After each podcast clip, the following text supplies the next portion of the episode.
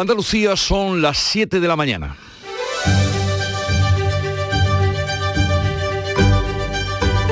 En Canal Sur Radio, La mañana de Andalucía con Jesús Vigorra. Buenos días queridos oyentes, es martes 22 de febrero. Dos hechos noticiosos nos han dejado, nos ha dejado la noche. La llegada a Santiago de Compostela de los tres supervivientes y los cinco cuerpos repatriados de Terranova. Los han recibido sus familiares y las autoridades, Pedro Sánchez, el gallego Núñez Feijó y el ministro de Pesca Luis Planas. Pero también han asistido las 12 familias de los 12 que faltan. La portavoz es María José de Pazos, hija del maquinista del barco. Ella ha contado que Pedro Sánchez les ha prometido no abandonarlos. Él nos dijo que sí que se estaba haciendo todo lo posible, pero que era un trabajo arduo y, bueno, en conclusión, vamos a darle un voto de confianza, un tiempo, vamos, le, advertimos que íbamos a estar vigilantes y que luego nos, nos eh, trasladaría lo que, lo que los planes que se iban a llevar a cabo. El otro foco informativo se reparte entre Nueva York, Rusia y Ucrania, entre el mundo occidental. El Consejo de Seguridad de la ONU se ha reunido esta noche de urgencia por estas palabras que pronunció ayer Vladimir Putin. Considero necesario reconocer de inmediato la independencia y la soberanía de las repúblicas populares de Donetsk y Lugansk. Putin reconoce la independencia de los territorios de Donbass, esos que son prorrusos, que hablan ruso, que llevan ocho años de guerra con Ucrania, pero que son de Ucrania. El presidente ucraniano Volodymyr Zelensky en un mensaje a la nación decía anoche que las fronteras no van a variar. Ucrania Ucrania considera esta acción como una violación de la soberanía y la integridad territorial de nuestro país. Toda la responsabilidad recae en el liderazgo político ruso. Bruselas, la OTAN y Estados Unidos han salido en tromba a condenar la provocación de Putin. Joe Biden ha firmado esta noche una orden ejecutiva por la que prohíbe a personas y entidades estadounidenses cualquier inversión o comercio con las repúblicas secesionistas.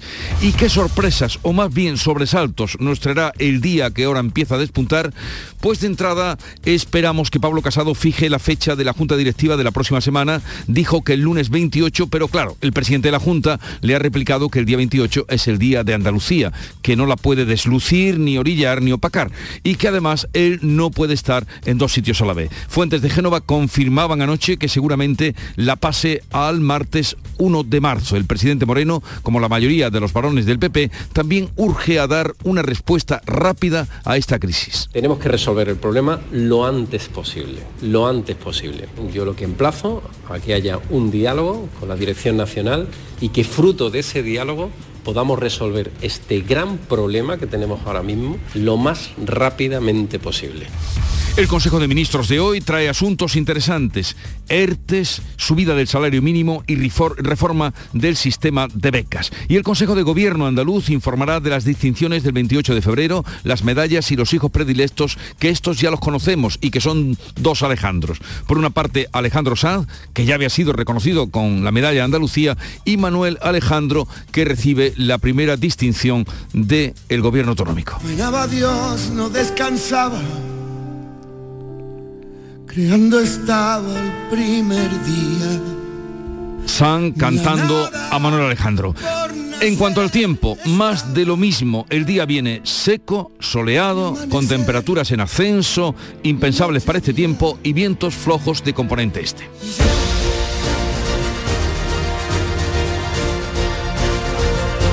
Vamos a conocer ahora cómo amanece este 22 de febrero en cada una de las provincias de Andalucía, en Cádiz, Salud Botarón.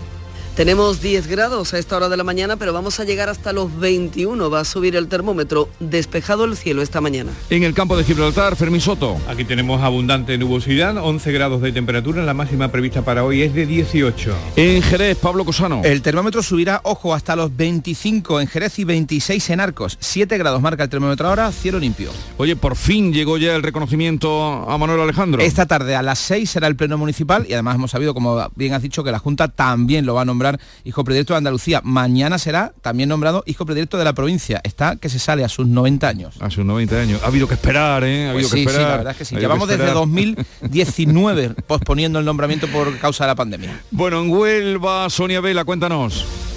Cielos prácticamente despejados a esta hora, 11 grados en la capital, llegaremos a los 26 en Almonte. ¿Y por Córdoba cómo viene el día, José Antonio Pues, Luque? pues fíjate, hasta Valsequillo tiene ahora 3 grados y medio, en la capital tenemos 12 y posiblemente la máxima llegue hoy a los 24. En Sevilla, Araceli Limón. Buenos días, tenemos 12 grados de temperatura a esta hora de la mañana y esperamos una máxima de 27 grados. ¿Cómo amanece Málaga, María Ibáñez? Pues con nubes altas a esta hora, 9 grados y medio en nuestro termómetro, esperamos a lo largo de esta jornada los 21. Por Jaén, Beatriz Mateas. Buenos días, cielos despejados, 9 grados hasta ahora, llegaremos a los 22 en Jaén, 24 en Andújar. En Granada, Laura Nieto. Pocas nubes, tenemos 5 grados en estos momentos, máxima prevista 23. Y por Almería, ¿cómo amanece María Jesús Reción? Vamos a disfrutar hoy de un día soleado, sin nubes, 20 grados de máxima, ahora el termómetro marca 12. Vamos a ver cuál es la situación del tráfico en Andalucía. Desde la DGT nos informa Enrique Marchán. Buenos días. Buenos días. A esta hora de la mañana se circula con total normalidad en toda la red de carreteras andaluzas. No encontrarán incidentes ni tampoco retenciones que afecten a la circulación en ninguna de las provincias. Eso sí, como siempre, desde la Dirección General de Tráfico les pedimos mucha precaución al volante.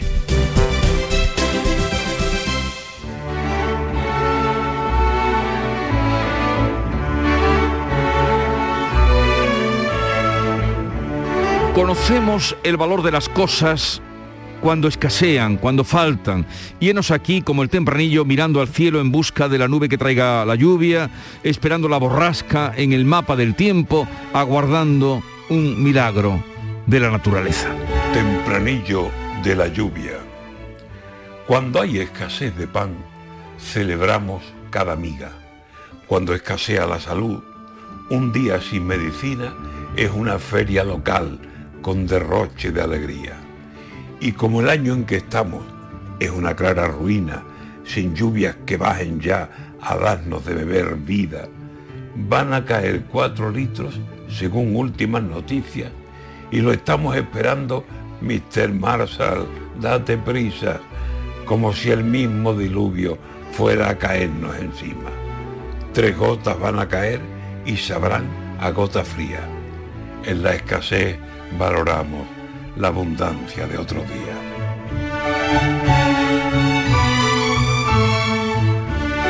Antonio García Barbeito, eh, El valor de las cosas. Luego volverá con los romances perversos, hoy dedicados también a la política del momento.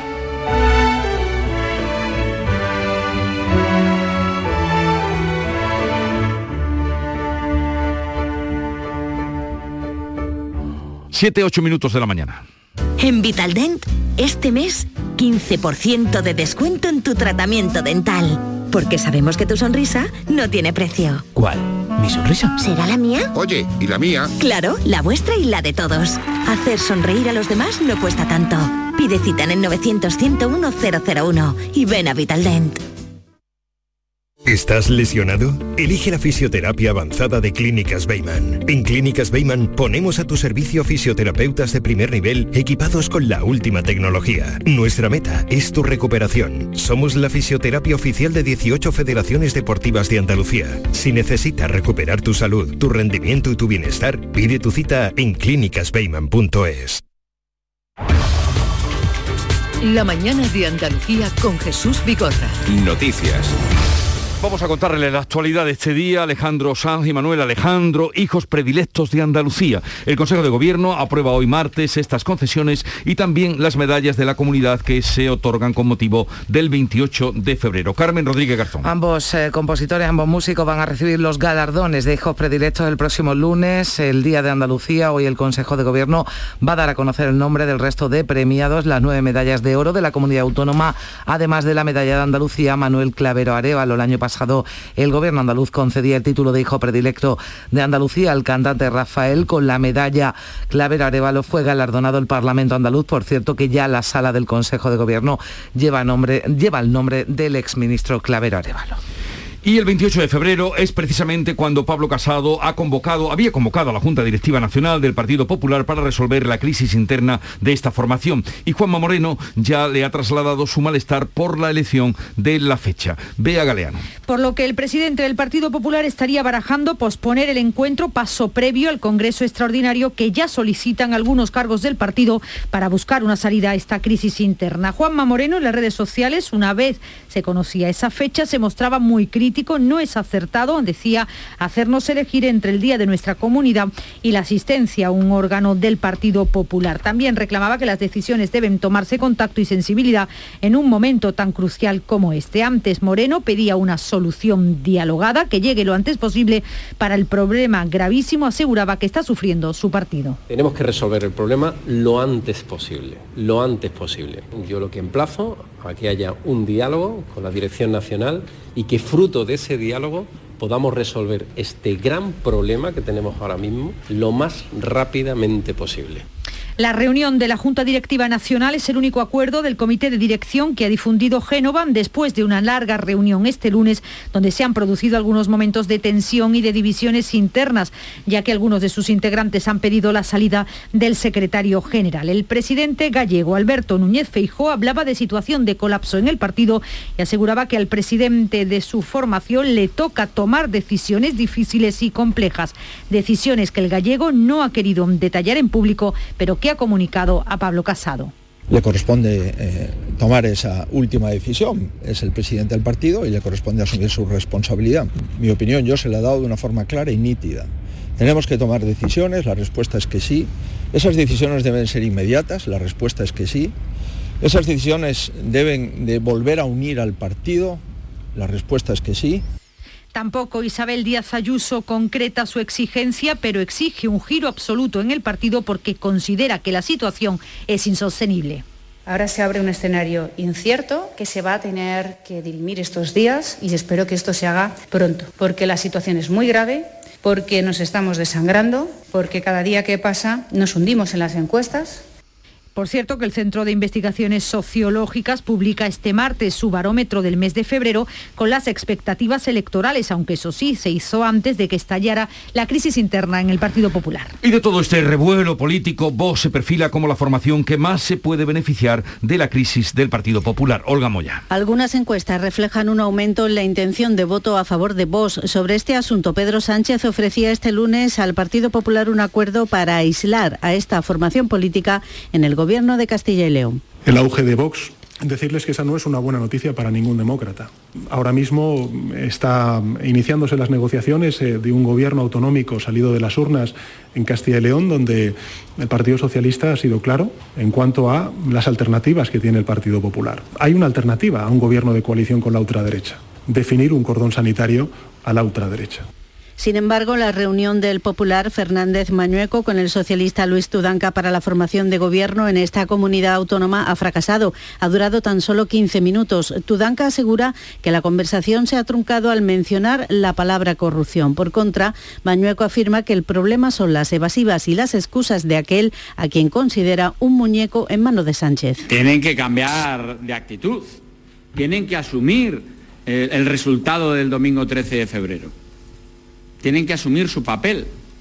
Si no cambian de actitud, eh, difícilmente vayamos a una posición distinta de la que tenemos en estos momentos.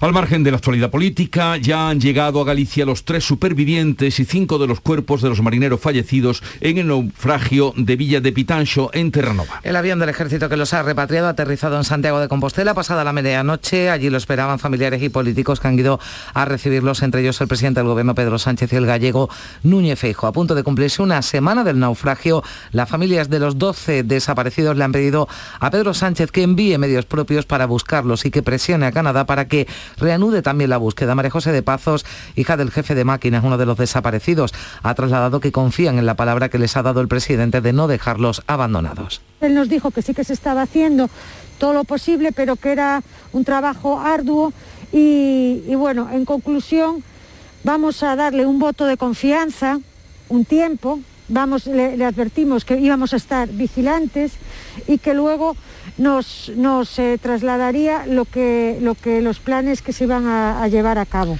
La familia de uno de los fallecidos, el marinero onubense Juan Antonio Cordero, está ahora a la espera de recibir sus restos mortales para celebrar el funeral en Lepe, donde vecinos, familiares y también la Corporación Municipal guardaban este lunes un minuto de silencio a las puertas del ayuntamiento. Además, en las últimas horas hemos conocido que el pesquero Villa de Pitancho se hundió por la parada de un motor que dejó el barco a merced del temporal. Un golpe de mar lo escoró y lo hizo zozobrar lastrado por el peso de las redes que en ese momento estaban izando. Recordamos ahora la evolución de la pandemia en nuestro país. La tasa de incidencia de COVID continúa bajando en Andalucía. Y ya está en 466 casos por cada 100.000 habitantes, aunque sumamos 32 eh, fallecidos más.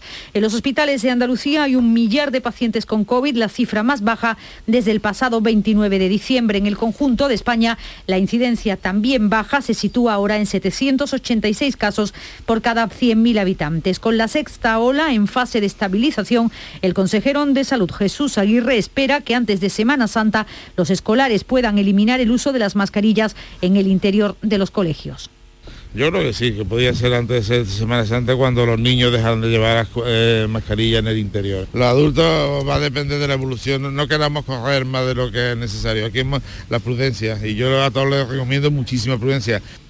El presidente del Gobierno, Pedro Sánchez, se muestra esperanzado en que próximamente se pueda abordar el debate sobre retirar esa obligatoriedad de las mascarillas en los interiores a la población en general, aunque Amos García, el presidente de la Asociación Española de Vacunología, pedía prudencia aquí en estos micrófonos, en el mirador de Canal Sur Radio. La toma de decisiones hay que ajustarla al estado de la pandemia, no a fechas concretas. Posiblemente eh, sea así y en Semana Santa estemos bastante mejor, pero hombre, eh, vamos a esperar a, ver los indicadores porque si no corremos el riesgo de generar en la ciudadanía pues unas expectativas que luego a lo mejor no se pueden cumplir. En el Consejo de Ministros de hoy, el Gobierno aprobará la subida del salario mínimo interprofesional a 1.000 euros con efectos retroactivos desde el 1 de enero. Supone 35 euros más que el vigente, que es de 965 euros al mes por 14 pagas. El Gobierno aprueba también hoy el decreto de becas para el curso que viene. Lo dota con algo más de 2.000 millones de euros y por primera vez los alumnos sabrán si se les concede la ayuda antes de comenzar el curso, cuando se matriculen. Es unos cuatro meses antes de lo que es habitual solicitudes se presentarán en marzo. Y en cuanto a los ERTE por COVID, Gobierno y agentes sociales han acordado prorrogarlos un mes más hasta el 31 de marzo. La Guardia Civil está investigando el incendio en el que han fallecido dos personas, una madre y su hijo, en la localidad gaditana de Barbate. Los cuerpos fueron localizados en el interior de una vivienda, una antigua chatarrería en aparente estado de semiabandono, donde se produjo el fuego. Las víctimas, una mujer de 79 años, su hijo de 53, que vivían en condiciones que rozaban la indigencia. Y en Málaga ha sido detenido un hombre por intentar asesinar a su pareja.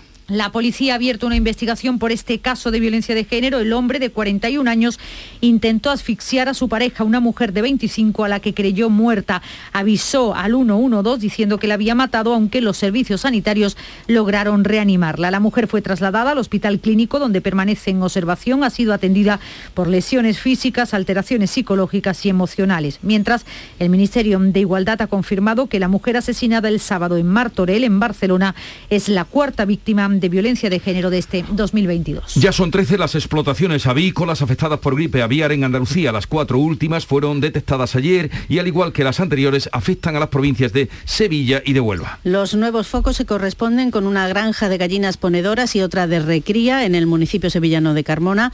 Esos eh, censos rondaban los 196.000 y los 30.000 animales respectivamente. A ellas se suman también otras dos explotaciones de pavos de engorde en el término municipal de Niebla en la provincia onubense, con aproximadamente 21.000 y 17.000 ejemplares. En toda España también, recordamos, ha habido focos de gripe aviar en Segovia y en Valladolid. En la crisis de Ucrania, la tensión va en aumento después de que Putin haya reconocido este lunes la independencia de las provincias prorrusas de Donetsk y Lugansk. Y esto a pesar de las advertencias en sentido contrario de las potencias occidentales. Putin ha movilizado a sus fuerzas armadas y los primeros camiones rusos ya han entrado en los territorios separatistas. Considero necesario reconocer de inmediato la independencia y la soberanía de las repúblicas populares de Donetsk y Lugansk. Exigimos a Kiev que detenga los combates. De lo contrario, la responsabilidad del derramamiento de sangre recaerá sobre los hombros del régimen ucraniano.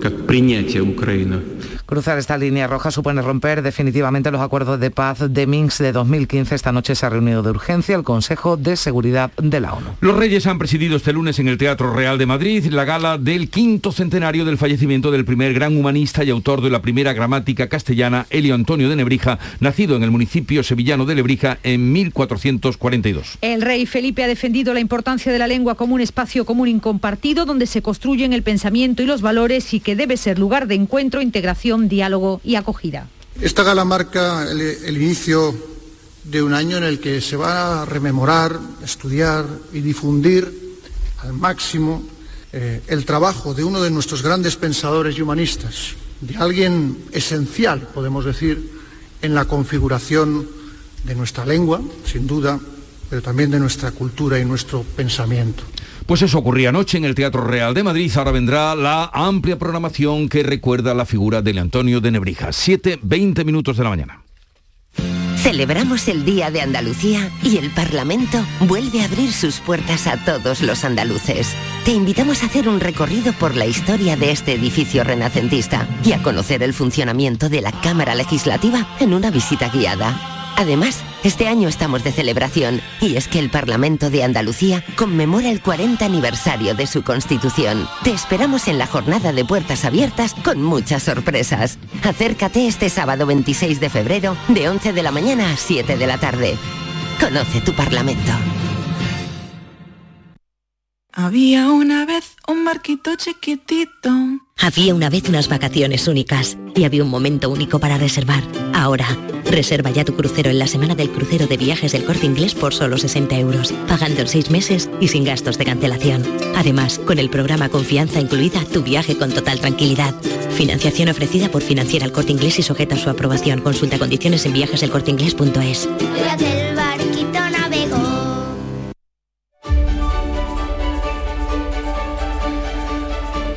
Paco Rellero, buenos días. Buenos días, eh, 721, el momento de la prensa internacional, en este caso, que recoge el discurso de Putin, patriotero, exaltado. Acabamos de escuchar un fragmento, discurso con el que reconoce el presidente ruso la independencia de las regiones ucranianas de Lugansk y Donetsk. Es el conflicto entre Rusia y Ucrania. El independiente destaca esta frase, Ucrania es una colonia de marionetas de Estados Unidos, así que nos vamos a defender. Son eh, palabras literales de Putin. En directo con el Consejo de Seguridad de la ONU a petición de Estados Unidos, Francia y Gran Bretaña debatiendo la situación en Ucrania. La prensa británica como The Guardian o The Times ya señalan en línea que la decisión rusa ha sido condenada en la Organización de las eh, Naciones Unidas y que Washington anuncia sanciones a partir de hoy, martes, todavía noche del lunes en uh, Estados Unidos o en, o en, Washington, en la capital federal propiamente. Además, según subraya el país, Alemania, Francia y España condenan la decisión de Putin de reconocer las regiones separatistas. Se van a reunir en Suiza pasado mañana, el jueves, Lavrov y Blinken, los responsables de la política exterior de Rusia y de Estados Unidos, respectivamente, y lo resalta la prensa occidental como el último escalón al diálogo. Eh, Radio Sputnik y otros eh, medios escritos rusos consideran que se está persiguiendo a los prorrusos en Ucrania, que Ucrania se constituyó como república y se expandió hasta las hoy reconocidas regiones de Lugansk y Donetsk gracias a la Unión Soviética y que Rusia tiene el derecho, le asiste el derecho histórico de intervenir. Es la información que difunde Rusia del conflicto a través de altavoces internacionales cada vez más asentados, más potentes. En Le Monde, en la cabecera francesa, después de los últimos esfuerzos del presidente Macron, leemos que tras meses de negociaciones, Putin ha optado por volcar la mesa. La iniciativa pone fin a la secuencia diplomática abierta hace ocho años ya por los acuerdos de Minsk. Y en la prensa alemana, por ejemplo en el Frankfurter Allgemeine, Estados Unidos dice que el envío de tropas rusas es la base para una gran invasión, para una mayor invasión. Anota esta prestigiosa cabecera alemana que testigos presenciales informan sobre convoyes militares en Donetsk y que el presidente ucraniano Zelensky pide pasos firmes a los aliados para frenar la que considera inminente invasión rusa. Pero al margen mm, de esta síntesis de todo lo que se cuenta en torno a la crisis, el asunto más comentado por los medios en España es la posición de Pablo Casado ante los varones que le reclaman decisiones urgentes ya. Es un asunto prácticamente eh, monolítico en la prensa, en las cabeceras nacionales. Por ejemplo, en ABC leemos que Casado se atrinchera, el confidencial Los varones harán un golpe eh, peor que el, que el de Sánchez. De Objective, Casado y Feijó miden sus fuerzas para disputarse el liderazgo del PP en un Congreso, sobre la posibilidad de un adelanto electoral por parte de Moncloa.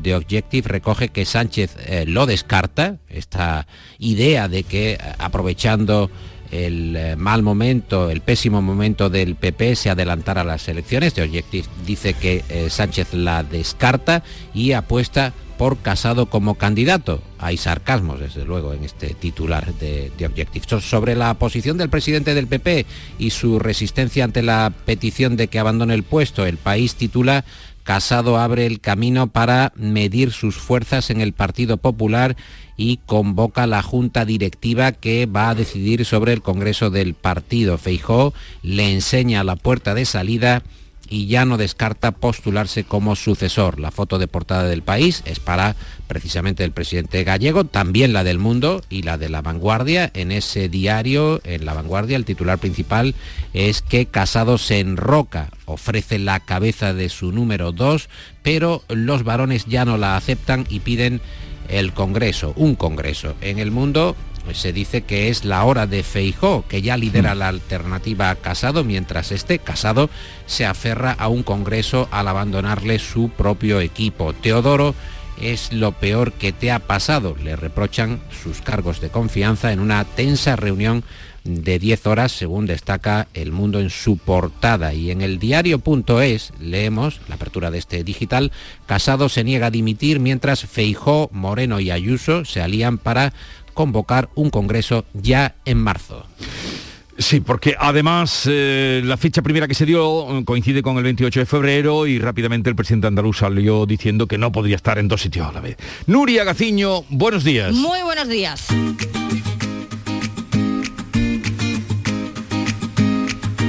Vitaldent les ofrece este programa. El Sevilla presentará alegaciones para que Cundé pueda jugar el derby del domingo. El central francés fue expulsado en el encuentro de la pasada jornada ante el español. Tras ser agarrado durante varios segundos por Javi Puado, se revolvió y el colegiado le mostró la roja directa, con lo que el Sevilla encaró la última parte del partido con un jugador menos. El club hispalense pretende que el comité de competición, que se reúne mañana, le quite la roja a Cundé y así poder jugar ante el Betis el próximo domingo. Va a ser difícil, pero el Sevilla lo va a intentar debido a los problemas que tiene en defensa con Rekic lesionado. El que se recupera es Montiel, que todo apunta a que estará en condiciones para medirse al Betis. Pero antes hay que lograr el pase a los octavos de final de la Liga Europa, donde el Sevilla viaja mañana hacia Croacia. El jueves se enfrenta al Dinamo de Zagreb con la renta del 3 a 1 de la ida. Con ventaja también por 3 a 2 recibe el Betis al Zenit de San Petersburgo el jueves a las 9 de la noche. Hoy continúa la ida de los octavos de final de la Champions con el Villarreal jugando en su casa. Recibe a las 9 a la Juve. El otro partido es Chelsea-Lille francés. Y el Málaga que respira aliviado con la derrota anoche de la Moravieta. Derrota ante el Leganés por 1 a 3, un resultado que beneficia al Málaga, que se mantiene a seis puntos del descenso. En caso de victoria del equipo vasco se hubiese visto reducida esa distancia a solo tres puntos. Calendario además complicado, el que le espera al conjunto malagueño y auténtica final, la que le espera al Granada y al Cádiz en la próxima jornada liguera, el lunes, el día de Andalucía. Se ven las caras en los Cármenes y el que pierda quedará muy tocado. En juego también la continuidad de Rubén Moreno en el banquillo del Granada después de cinco jornadas sin conocer la victoria. Habrá desplazamiento masivo de los aficionados cadistas que van a contar con 600 entradas. Y pendientes hoy del acto de presentación en Marbella de la eliminatoria de Copa Davis que España va a disputar ante Rumanía el primer fin de semana de marzo en la ciudad marbellí. A las 12 del mediodía también eh, se rendirá homenaje a Manolo Santana, fallecido el pasado mes de diciembre. Y mientras tenemos a la selección española de baloncesto en Córdoba, donde el jueves jugará frente a Ucrania, partido correspondiente a la fase de clasificación para el Mundial del 2023. En Vitaldent, este mes, 15% de descuento en tu tratamiento dental. Porque sabemos que tu sonrisa no tiene precio. ¿Cuál? ¿Mi sonrisa? ¿Será la mía? Oye, ¿y la mía? Claro, la vuestra y la de todos. Hacer sonreír a los demás no cuesta tanto. Pide cita en el 900 101 001 y ven a Vitaldent. ¿Y con qué echamos el cierre, querido Paco?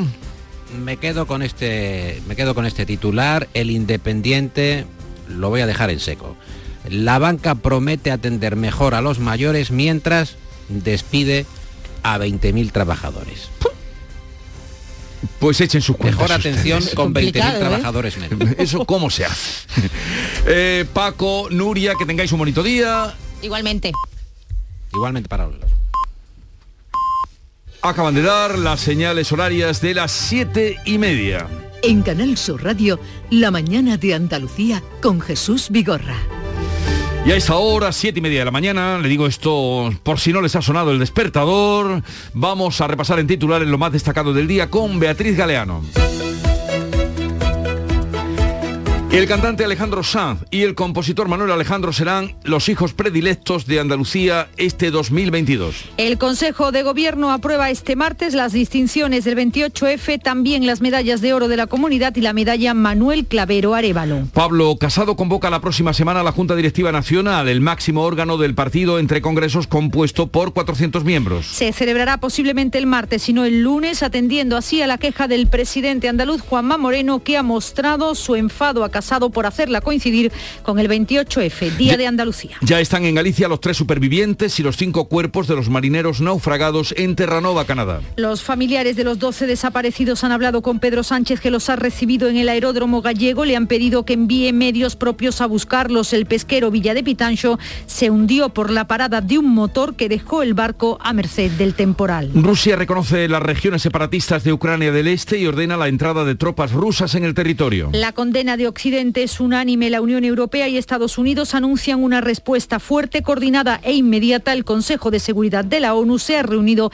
esta madrugada de urgencia. La Guardia Civil investiga la muerte de una mujer de 79 años y su hijo de 53 en el incendio de su vivienda en Barbate, Cádiz. Han fallecido por inhalación de humo en una chatarrería donde vivían en malas condiciones desde hacía unos años. Un hombre intenta asfixiar a su pareja de 25 años en Málaga.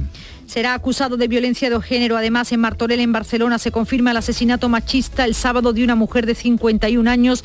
En Jaén, la comunidad islámica rezado por jaula la niña de 14 años asesinada la semana pasada en Alcalá la Real. Andalucía comunica 32 fallecidos por COVID desde el viernes. En España, 464. Los demás indicadores de la pandemia caen y esto lleva al consejero de salud a estimar que antes de Semana Santa podrán eliminarse las mascarillas dentro de los colegios. Fuera de España, el Reino Unido pasa a tratar el COVID como un catarro. El ERTE por COVID quedan prorrogados, los ERTE por COVID quedan prorrogados un mes más. Será hasta el día 31 de marzo. El Ejecutivo da 30 días de transición a las empresas para que se acojan al nuevo expediente que regula la reforma laboral. El Consejo de Ministros dará hoy luz verde a la subida del salario mínimo interprofesional a 1.000 euros con efectos desde el 1 de enero. También aprueba una reforma del sistema de becas que permitirá a los alumnos saber si la han obtenido antes de comenzar el curso. La mesa de la sequía se va a reunir en los próximos días y la Junta pedirá un adelanto de las ayudas de la PAC. Solicitará un 70% de adelanto para que agricultores y ganaderos afronten los altos costes de producción y el agua desalada. La banca se compromete a dar atención presencial de 9 de la mañana a 2 de la tarde a los mayores y a adaptar aplicaciones y cajeros. Se da seis meses para implantar un nuevo y mejorado protocolo después de la campaña del médico valenciano Soy mayor, no idiota. Y en cuanto al tiempo, Pues tenemos hoy un día más, los cielos despejados en Andalucía, sopla, levante fuerte en el estrecho, suben las temperaturas máximas que estarán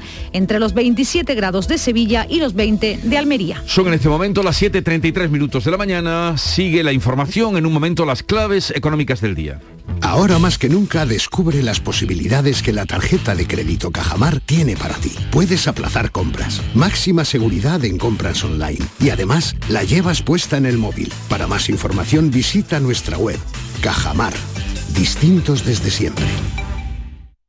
Desde Frutos Secos Reyes tenemos algo que contarte y te va a encantar. ¿Eres de pipas con sal? Estás de suerte. Lanzamos las nuevas pipas con sal del tostadero de Reyes. Más grandes, más ricas y con un sabor mmm, que no querrás otras pipas con sal. Pipas con sal del tostadero de Reyes. Las del paquete negro. Tus pipas de siempre. Las claves económicas con Paco Bocero. Paco, buenos días. Buenos días Jesús, ¿qué tal? Eh, bien, atentos a las claves que hoy nos traes y a la agenda económica del día. Pues mira, hoy tenemos una agenda destacada, como ya venís comentando, de lo económico del Consejo de Ministros de nuestro país. Pero al igual que el martes pasado, hay que hacer una referencia a la situación en Ucrania y la reacción de las bolsas y el mundo del dinero. Y digo al igual que hace siete días porque ayer comenzaba la semana con una subida gracias a las expectativas de la posible reunión entre Biden y Putin y cuando Moscú, la puso en solfa volvieron las caídas. Unas caídas con temores amplificados por todo el goteo de informaciones inquietantes que llegaron desde el frente, comenzando por la muerte de cinco saboteadores ucranianos según Rusia y desmentida por Ucrania el ciberataque de piratas informáticos a los centros institucionales del país por parte de los rusos, desmentida de Moscú y finalmente, esta última de Putin, el reconocimiento de los independentistas ucranianos a última hora ya. Así que esa noticia va a estar muy eh, pesando en la apertura de los mercados por encima de cualquier otra cosa, hoy incluida la inflación, los tipos de interés y la macroeconomía. Así que veremos qué pasa. Bueno, pues estaremos atentos durante estos días, porque si al final se produce el conflicto, para saber cuáles pueden ser las consecuencias más directas más allá de lo que suceda en las bolsas. Y mientras tanto, la agenda de hoy, Paco. Pues sí, la agenda con el foco puesto en el Consejo de Ministros, como ya has comentado, con esa ampliación del ORT de la pandemia hasta el 31 de marzo, la subida del salario mínimo con efectos de 1 de enero pasado y el anteproyecto de ley de pensiones de empleo, de planes de pensión de empleo que ya comentamos ayer. En cuanto a otras referencias, como también dijimos ayer, tenemos al INE que va a publicar la cifra de actividad del sector servicios a través de sus indicadores y el índice de cifras de negocios de la industria, ambos correspondientes a diciembre y con los que se va a cerrar 2021. Y en otro orden de cosas tenemos datos macroeconómicos de crecimiento, en este caso los de la OCDE, que ayer confirmaba que ya en el cierre de 2021, economías tan potentes como la americana, la japonesa o la canadiense habían recuperado buena parte de los niveles pre-pandemia, mientras destacaba la ralentización de los países europeos. Una ralentización con previsiones y datos puntuales contradictorios también, ¿no? Sí, así es, que se van a confrontar precisamente en un caso concreto con el índice IFO alemán hoy de confianza empresarial que se va a conocer a la ONCE y del que ya hemos hablado varias veces. Y es que el Bundesbank, el Banco de Alemania, advertía ayer de que la economía alemana puede caer en recesión pronto. Y curiosamente lo hacía a la misma vez que se publican los datos adelantados de servicios y de industria, nuestros conocidos PMI, hmm. que reflejaron una recuperación sensible en la eurozona. En el caso de los servicios, gracias a la flexibilización de las restricciones por el coronavirus, que hizo que se disparasen del 51 al 56. Ya hemos explicado que los PMI por encima de 50 son buenos. El peligro es que bajen de 50 precisamente. Y por su parte, el industrial solo perdió tres décimas, desde el 58,7 de enero al 58,4 de febrero. Así que ahí está parte de ese contraste al que te referías en tu pregunta y al que estamos viendo. Unas previsiones inquietantes, en este caso del Bundesbank alemán, frente a unos datos reales relativamente positivos. Bueno, previsiones inquietantes frente a unos datos relativamente positivos. Con eso nos quedamos y esperando de nuevo eh, mañana. O por cierto, hoy a partir de las 9 aprovecho para decirte que hablaremos con Gerardo Cuerva, que es el presidente de la Cámara de Comercio de Granada y de la CEPIME, la Confederación de Pequeñas y Medianas Empresas. A ver qué nos dicen. Exactamente. Pocas personas saben tanto de pequeñas y medianas empresas como Gerardo Cuerva en, ah, España. Aprovecharemos eh, la ocasión y háganle caso a, Paco Vocero. Un saludo, Paco, que tengas un buen día. Igualmente, hasta mañana.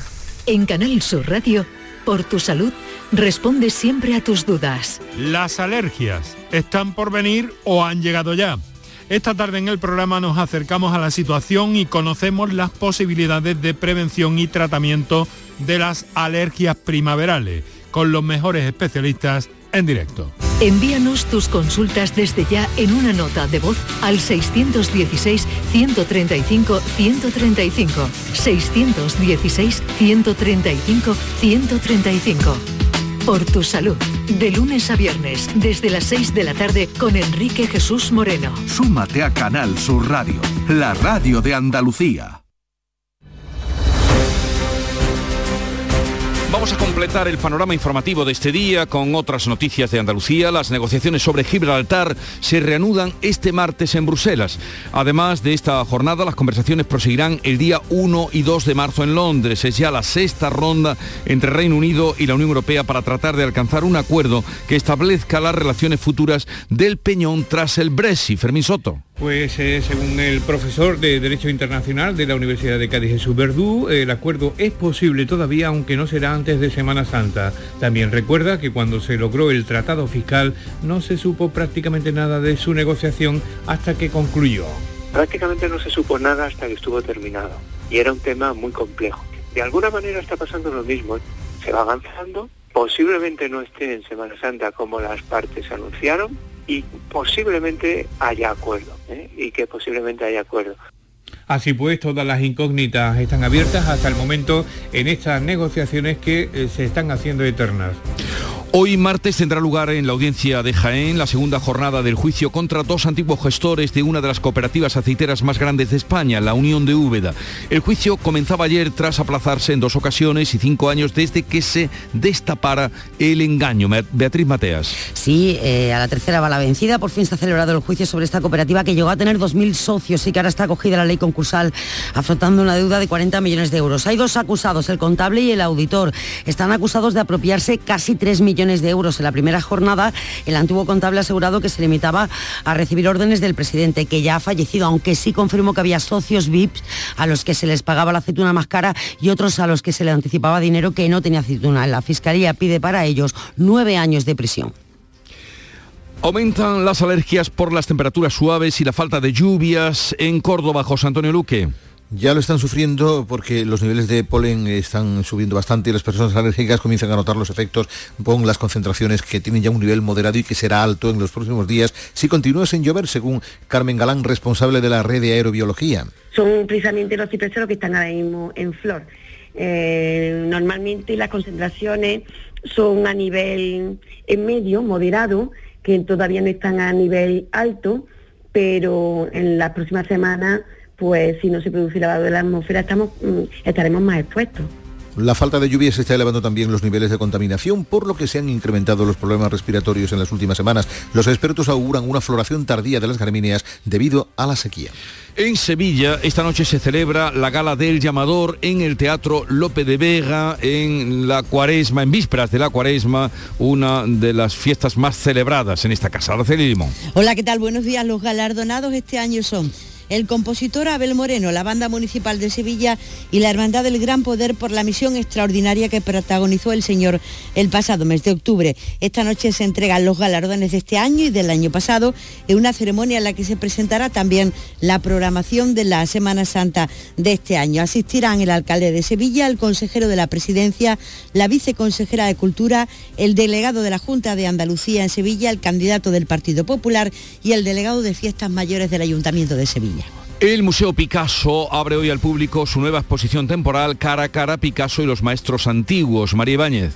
La exposición justapone pinturas del Greco, de Francisco Pacheco, de Zurbarán o de Diego Bejarano del Bellas Artes de Sevilla con una selección de trabajos de Picasso. Esos emparejamientos dicen que permiten al espectador entender el arraigo del artista malagueño con la tradición española, pero sobre todo la transformación que hizo de esa tradición en su arte. Escuchamos lo que decía el director del Picasso Málaga, José Lebrero. El modo de acercarse Picasso a la tradición podría ser de un modo dinámico, no para copiarla, no para doblegarse a ella, sino para aprender de ella esos valores, esas técnicas, esa sensibilidad y desarrollar su trabajo. La exposición ha recibido en Sevilla más de 100.000 visitantes. Cara a cara estará aquí en el Museo Picasso Málaga hasta el próximo 26 de junio. En fin, Picasso y los maestros clásicos, permítanme a los que de verdad no le hizo mucho caso, pero ahí estaban los maestros. La Biblioteca de las Palomas en el barrio de Zaidín, símbolo de la lucha vecinal por la cultura, lleva desde ayer tarde el nombre de Almudena Grandes. Laura Nieto.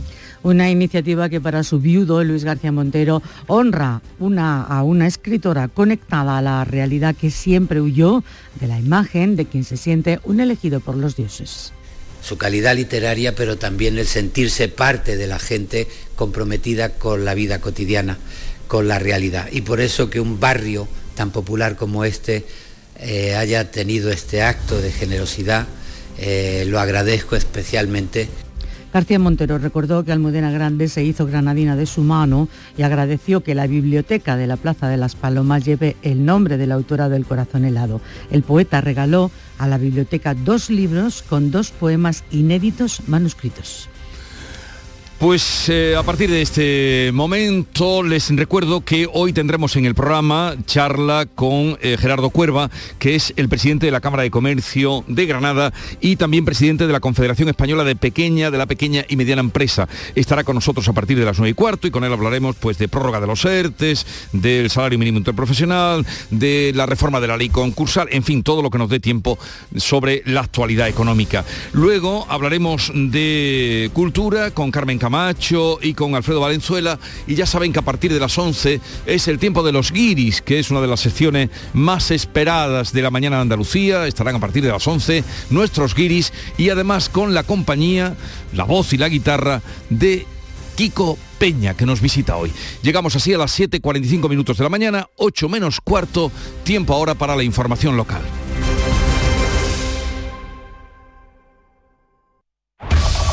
En la mañana de Andalucía de Canal Sur Radio, las noticias de Sevilla con Araceli Limón. En estos momentos en Sevilla tenemos 12 grados de temperatura y esperamos una máxima en torno a los 27-28 grados. La circulación es intensa, hay 5 kilómetros de retenciones en la A49 en la entrada a Sevilla por la carretera de Huelva. Hay 2 kilómetros en el Centenario en sentido Cádiz, así como otros 2 kilómetros en la autovía de Coria y uno en la autovía de Mairena. La circulación es intensa en las entradas a Sevilla por el Alamillo, la Avenida de Andalucía, la Avenida de la Paz, Juan Pablo II, el Puente de las Delicias Simón Sierra y el Tamarguillo. En la ronda urbana norte la circulación es intensa en ambos sentidos a la altura de San Lázaro. Y los Reyes presidieron anoche en el Teatro Real la gala del quinto centenario del fallecimiento del autor de la primera gramática castellana, Elio Antonio de Nebrija, nacido en el municipio sevillano de Lebrija en 1442. El rey defendió la importancia de la lengua como un espacio común y compartido donde se construyen pensamientos y valores. Esta gala marca el, inicio de un año en el que se va a rememorar, estudiar y difundir al máximo eh, el trabajo de uno de nuestros grandes pensadores y humanistas, de alguien esencial, podemos decir, en la configuración de nuestra lengua, sin duda, pero también de nuestra cultura y nuestro pensamiento. Las 7 y 46 minutos. Estrés, reuniones, planificaciones. Respira. Si eres autónomo, en Caja Rural del Sur te ofrecemos la tranquilidad que necesitas. Cuéntanos tu caso y nos encargaremos de todo. Te esperamos en nuestras oficinas. Caja Rural del Sur. Formamos parte de ti. ¿Te está afectando la subida de la luz? Claro que sí. Por eso en Insolac Renovables instalamos paneles fotovoltaicos de autoconsumo con los que podrás generar tu propia electricidad. Y ahora, con la subvención del 40% de la Agencia Andaluza de la Energía, lo tienes mucho más fácil. Entra en insolacrenovables.com e infórmate de las ventajas que tiene el autoconsumo. Insolac, expertos en energías renovables desde 2005. En Canal Sur Radio, las noticias de Sevilla donde nueve personas han muerto este fin de semana por COVID. Hemos sumado 1.300 8 nuevos contagios. La tasa de incidencia está en 368 casos por cada 100.000 habitantes. Esto es muy parecido a la que teníamos el pasado viernes. Hay menos de 200 personas ingresadas en los hospitales sevillanos, 197 en concreto, de los que 31 están en las unidades de cuidados intensivos.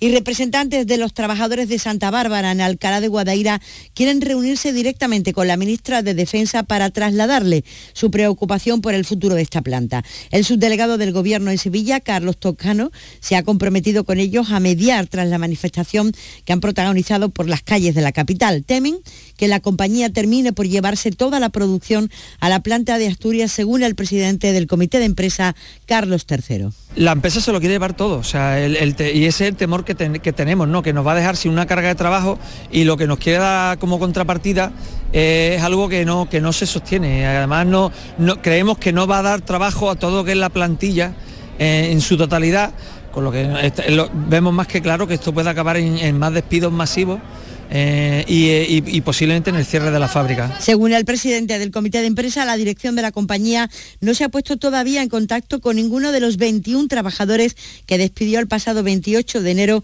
y que se comprometió a readmitir durante una reunión que mantuvo el 17 de febrero en Madrid con el comité Intercentros. Y Sevilla alcanzó en el año 2021 la segunda mejor tasa de criminalidad de toda la serie histórica. Bajó 5,5 puntos con respecto al año 2019, el año previo de la pandemia. Se produjeron 77.000 infracciones penales, lo que supone una tasa del 39,4 por cada mil habitantes. Se redujeron de manera significativa los robos con fuerza en domicilios, en los establecimientos y otras instalaciones. Y Sevilla cuenta ya con un nuevo juzgado de lo social, está ubicado en la tercera planta del edificio Noga. Se han invertido 28.000 euros. Es una de las 12 nuevas unidades judiciales puestas en marcha por la Consejería de Justicia en Andalucía. El viceconsejero Manuel Alejandro Cardenete ha explicado que el objetivo es aliviar el colapso que tienen los juzgados. Que va a implicar reforzar una de las jurisdicciones que más problemas está acumulando a raíz también de la pandemia y que venimos a reforzar. Estamos intentando aliviar la carga que tradicionalmente venían soportando los juzgados y sobre todo son las 7 y 49. Si buscas un vehículo de ocasión, ven a la red de concesionarios oficiales de Grupo Sirsa y elige el tuyo. Renault, Dacia, Mazda, Volvo y Suzuki son nuestras marcas en Sevilla. Además, este mes por la compra de un vehículo de ocasión, te regalamos el seguro. Grupo Sirsa, nos movemos contigo. Hoy el llamador en el Lope de Vega. A las 9 de la noche, ceremonia de entrega del Memorial Luis Vaquero a la banda municipal. Abel Moreno y la Hermandad del Gran Poder. La noche del llamador. Escúchalo en directo en Canal Sur Radio Sevilla. Y también lo podrás ver en Canal Sur Más y canalsur.es. Ya lo saben, esta noche a las 9. Dos nuevos focos de gripe aviar en la provincia, en concreto en una granja de gallinas ponedoras y en otra de recrías ubicadas en Carmona. Son 196.000 y 30.500 animales censados en cada una de ellas respectivamente. Se trata de dos nuevos casos que están dentro de la zona de restricción y en ambos se está eliminando el material contaminado. Y el Ayuntamiento de Sevilla quiere lograr que la maratón esté entre los primeros puestos del circuito europeo en competencia directa con la de Berlín o con la de París. El éxito deportivo de la prueba disputada el domingo es un buen punto de partida. Se han batido ocho récords, entre ellos el de España, con un tiempo de dos horas, 26 minutos y 26 y 25 segundos. Y es que Sevilla es muy llana y hace que la carrera sea realmente rápida. La organización y el atractivo turístico de la ciudad también influye en el peso de la prueba, según ha valorado en Canal Sur Radio el delegado de deportes David Guevara. Hemos dado un paso muy importante. Hemos demostrado al mundo y a los corredores y corredoras de maratones que Sevilla es una plaza muy rápida para correr. Aquí se pueden conseguir eh, buenos resultados, buenos tiempos. Es una magnífica tarjeta de presentación para que los corredores y corredoras vengan a Sevilla. Y la maratón ha llenado los hoteles y los apartamentos turísticos al 80%. Los fines de semana la ocupación es buena en general, aunque faltan congresos y hace que entre semanas los hoteles tengan poca clientela. El presidente de los hoteleros, Manuel Cornax, ha asegurado a esta emisora que tiene todas las esperanzas puestas en el puente del 28F. Probablemente el próximo, por los indicios que tenemos, pues también va a funcionar muy bien con clientela andaluza por el Día de Andalucía. Creo que lo que es importante es ser optimistas porque se ve que ya no vamos hacia abajo, sino estamos yendo hacia arriba. Y evidentemente si no salen nuevos sobresaltos, pues se irá recuperando la, la actividad. Podemos tardar un poquito más, un poquito menos, pero se llegará a la normalidad yo creo que en poco. El alcalde Antonio Muñoz ha previsto para este año una recuperación del turismo en torno al 75% ligado, entre otras cosas, a las fiestas de primavera. Junto al alcalde de Málaga ha participado en Madrid en un foro sobre las previsiones y las actuaciones para recuperar el sector tras la pandemia. Nuestra estimación es conseguir recuperar el 75% del turismo este año basados en la cultura, el deporte y nuestras fiestas mayores. Asimismo, la inversión turística en Sevilla se mantiene con fuerza. Tenemos más de 20 proyectos hoteleros de 4 y 5 estrellas en marcha. Y también es una buena noticia los 4 millones de euros que se han conseguido de fondos europeos y el Grupo Municipal de Ciudadanos ha denunciado el atentado estético que a su juicio ha cometido el Gobierno Municipal con el tratamiento que se ha aplicado en el pavimento de mármol de la Plaza Nueva para evitar resbalones. El portavoz de la formación naranja, Álvaro Pimentel, ha asegurado que se han gastado 30.000 euros y ha lamentado el resultado. Hemos pasado de una solería de mármol clásica a un pavimento rugoso y más poroso, y que a la larga podría provocar que se incruste con mayor facilidad la mugre en cada una de las losas y se genere una apariencia de espacio público degradado y por si fuera poco, hemos constatado en nuestra visita la existencia de unas especies de marcas sobre el pavimento que ha provocado la propia máquina pulidora con lo que se han ejecutado los trabajos. Y ha muerto Manuel Loreto, saetero histórico armado de la Macarena y hermano del capataz Miguel Loreto, fallecido también hace unos años. Y la venta de túnicas y complementos de Nazareno ha recuperado su actividad. Tras los años de la pandemia, los establecimientos tradicionales como la Casa del Nazareno siguen siendo un lugar de referencia pese al auge de túnicas de bajo coste. Como explica una de las propietarias, María de la O, tras más de 40 años este negocio viste a distintas generaciones de una misma familia. Entonces ahí quedan muchas todavía por, recoger. Algunas son de niños pequeños que están viniendo ahora y se les están arreglando los dobladillos y poniendo las listas para este año nuevamente. Hicimos nazarenos nuevos, sí, sí, sí. Algunos que quizás se iban a haber vestido aquel año, y que no se llegaron a vestir y entonces vienen ahora para estrenar y otros que tras esto han decidido, pues yo voy a salir de Nazareno. Siguen las noticias en Canal Sur Radio.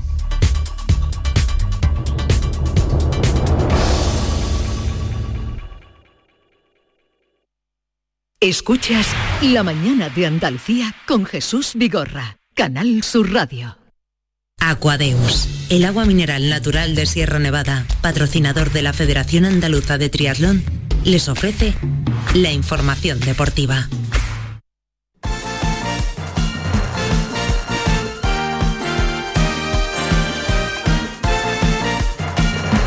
8 menos 5, tiempo ya para el deporte. Nuria Gaciño, ¿qué tal? Muy buenos días. Muy buenos días. Bueno, están ya Sevilla y Betis eh, pensando en sus eh, compromisos europeos esta semana, pero también en el derby del domingo. Nuria, el Sevilla va a presentar alegaciones para que Cunde pueda jugarlo. Va a hacer todo lo posible el Sevilla para no perder a un jugador eh, más, habida cuenta de las muchas bajas con las que sigue contando el equipo. Es increíble cómo se le están lesionando algunos hombres esta temporada. El que ha caído ahora es Requi y Marcial. Al menos se recupera Montiel, que todo apunta que estará en condiciones para medirse al Betis. Pero en el caso de Cundé la baja sería por sanción, ya que el central francés fue expulsado en el encuentro de la pasada jornada ante el español.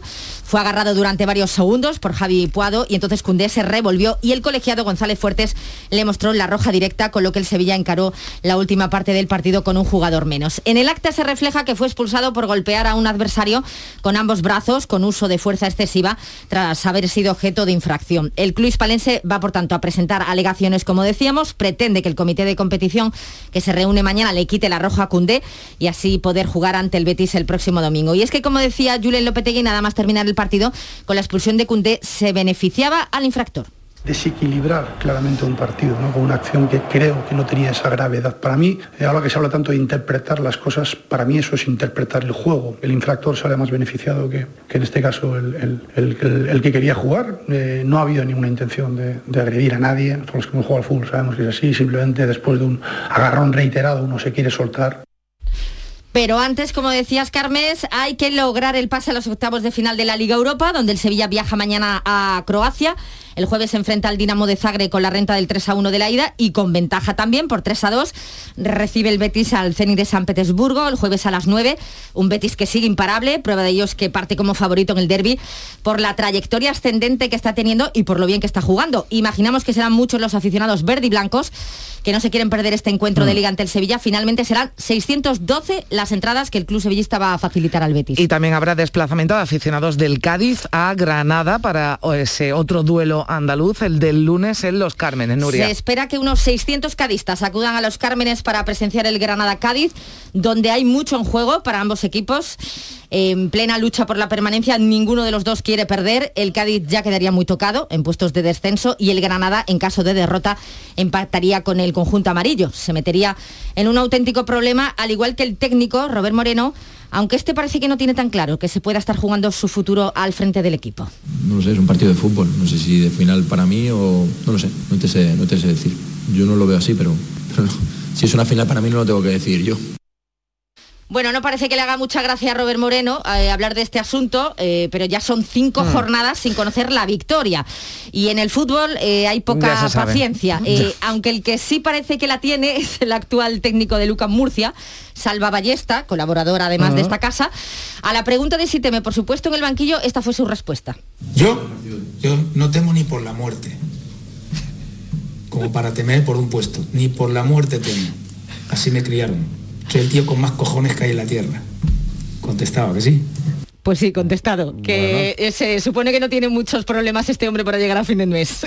O como se diga, estamos diciendo por aquí. Bueno, y el Málaga respira aliviado con la derrota anoche de la Morevieta, Eh, Nuria. derrota ante Leganés por 1 a 3 es un resultado que beneficia al Málaga que se mantiene a 6 puntos del descenso. En caso de victoria del equipo vasco se hubiese visto reducida esta distancia a solo 3 puntos. Además de la Liga Europa, semana también de Champions. Hoy continúa la ida de los octavos de final con el Villarreal jugando en su casa. Recibe a las 9 a la Juventus de Turín. Pendientes también hoy del acto de presentación en Marbella de la eliminatoria de Copa Davis que España va a disputar ante Rumanía el primer fin de semana de marzo en la ciudad marbellí. Será a las 12 del mediodía y además se le va a rendir homenaje a Manolo Santana.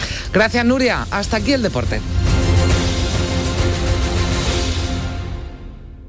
Aquadeus, ahora más cerca de ti, procedente del manantial Sierra Nevada, un agua excepcional en sabor, de mineralización débil que nace en tu región. Aquadeus Sierra Nevada es ideal para hidratar a toda la familia y no olvides tirar tu botella al contenedor amarillo. Aquadeus, fuente de vida, ahora también en Andalucía.